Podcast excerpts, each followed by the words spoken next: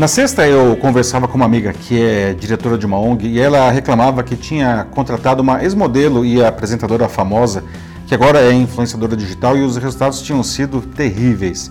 Apesar de a influenciadora ter sido instruída sobre o que deveria falar, na hora que suas postagens foram ao ar, ela disse coisas que eram até contrárias ao que a ONG defende.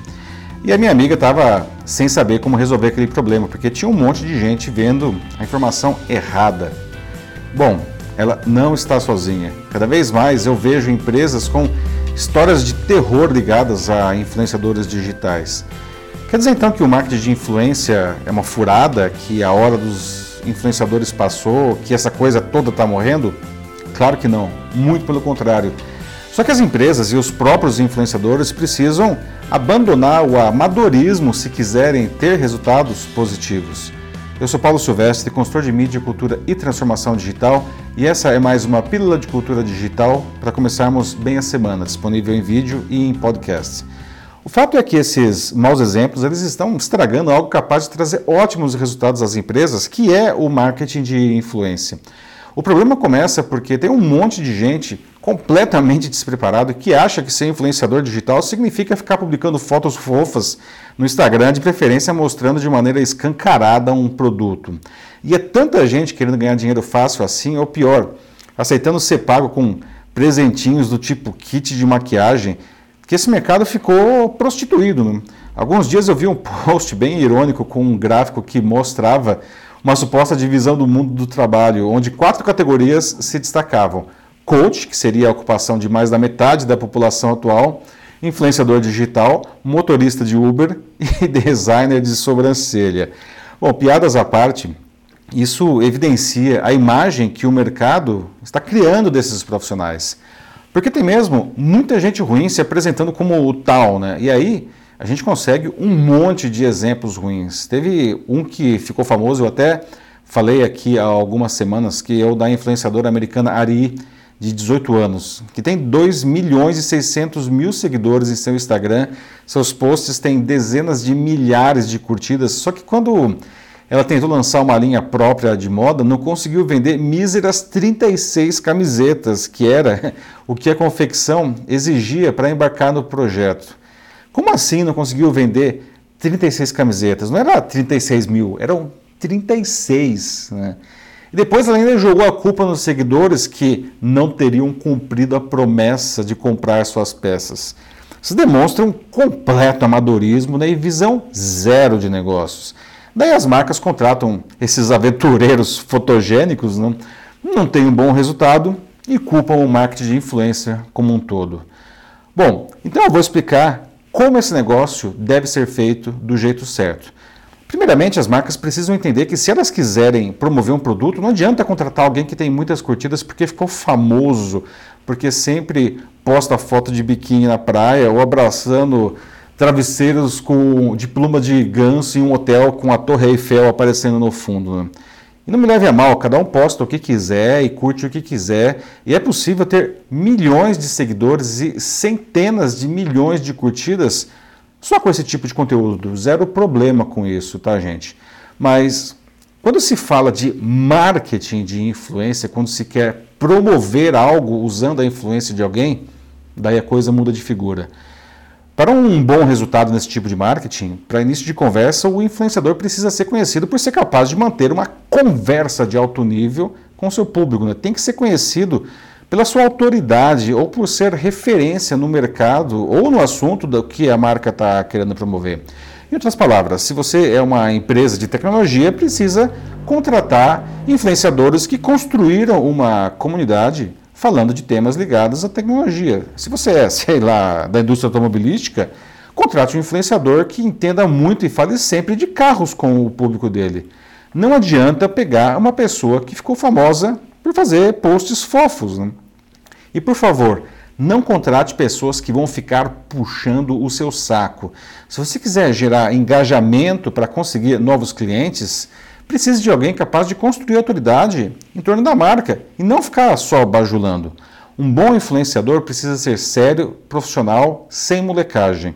Outra coisa importantíssima: influenciador não é garoto propaganda, não é marketing tradicional em que se paga para um famoso lê o que está escrito em um roteiro só emprestando a sua imagem. O influenciador ele vai falar o que ele acha que deve para promover a marca ou produto de acordo com o que ele é. Portanto, as empresas precisam fazer uma lição de casa e antes de contratar um influenciador, precisam ver se ele atende todos esses quesitos aí, certo? No começo do ano, a agência de marketing de influência sueca Relatable publicou a edição 2019 de seu estudo Estado do Marketing de Influência, que está ótimo, aliás. Vou deixar o link para quem quiser baixar aqui nos comentários na descrição do vídeo. A primeira coisa que ele mostra é que, apesar da turma que fala que o marketing de influência está morrendo, ele vai muito bem, obrigado. Tá? Na verdade, ele está crescendo de maneira sólida. E o melhor é que o mercado ele está amadurecendo, está aprendendo a usar essa ferramenta do jeito certo. O marketing de influência ele já é visto como um canal moderno que ajuda as marcas a se relacionar com o seu público. Não é propaganda.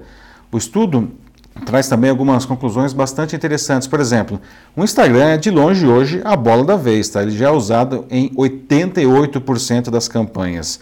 Isso é mais que o dobro que o segundo colocado, que é o Facebook, seguido pelo YouTube, Twitter e LinkedIn. Mas o Instagram, apesar de ter muita visibilidade, não parece ser, afinal, tão eficiente para trazer resultados se comparado, por exemplo, com o YouTube. Ou seja, as outras redes, se bem trabalhadas, elas podem trazer resultados mais consistentes para cada real investido. Exceto o Facebook, que parece ser consenso que está ladeira abaixo no que diz respeito a resultados. Tá? Achei interessante também que o estudo demonstra que o Instagram funciona bem para campanhas B2C, ou seja, para falar com pessoas. Mas se o negócio é B2B, para falar com outras empresas, nada supera o LinkedIn. O estudo também aborda a grande dor das empresas com o marketing de influência, que é a dificuldade de medir resultados. A boa notícia é que as marcas estão entendendo que devem medir de acordo com o objetivo da campanha, ou seja, se quiserem aumentar a visibilidade, não dá para usar as mesmas métricas de quem quer aumentar as vendas. Tá? Então, coisas como visualizações e curtidas ainda contam, mas perdem espaço para engajamentos mais nobres, como conversas, especialmente conversas de qualidade em torno do que está sendo promovido.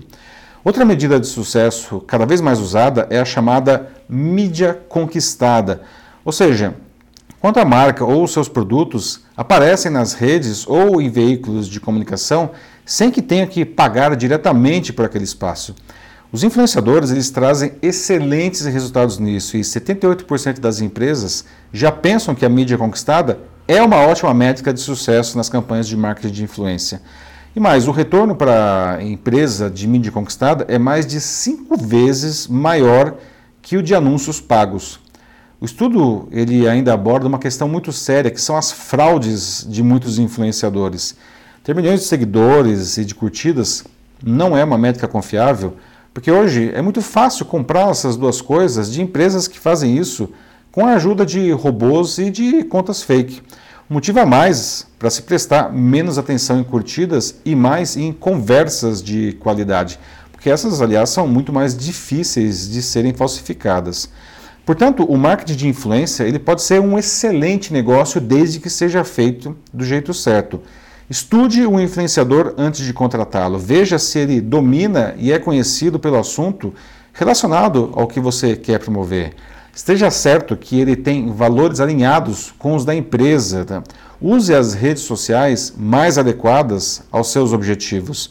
Preocupe-se com métricas que realmente trazem resultados, como conversas de qualidade em torno do que está sendo promovido. Visualizações e curtidas são métricas vazias. E por fim, cuidado com as fraudes, porque elas existem mesmo. É isso aí, meus amigos.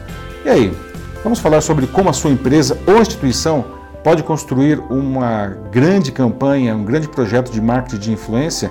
É só mandar uma mensagem aqui para mim. Eu sou Paulo Silvestre, consultor de mídia, cultura e transformação digital. Um fraternal abraço. Tchau.